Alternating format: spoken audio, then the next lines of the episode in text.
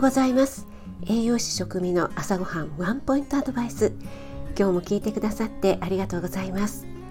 朝ごはんメニューの食材を一つピックアップして栄養について短めにお話ししています。お出かけ前の支度中移動中に耳だけ傾けていただけると嬉しいです。夜は今まで通り簡単聞くレシピ調理法食品の効果効能について放送しています。はい、今朝は昨日の続編で鶏肉の皮付き皮なしについてお話ししたいと思います。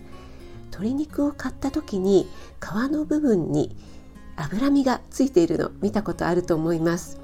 私たち人間もね皮下脂肪って言ってね皮膚の下に脂肪ありますもんね。鶏肉の皮を取るとどれくらいエネルギーカットになると思いますか？鶏胸肉の場合は30%カットされます。そして鶏もも肉に関してはなんと 54%54% 54です。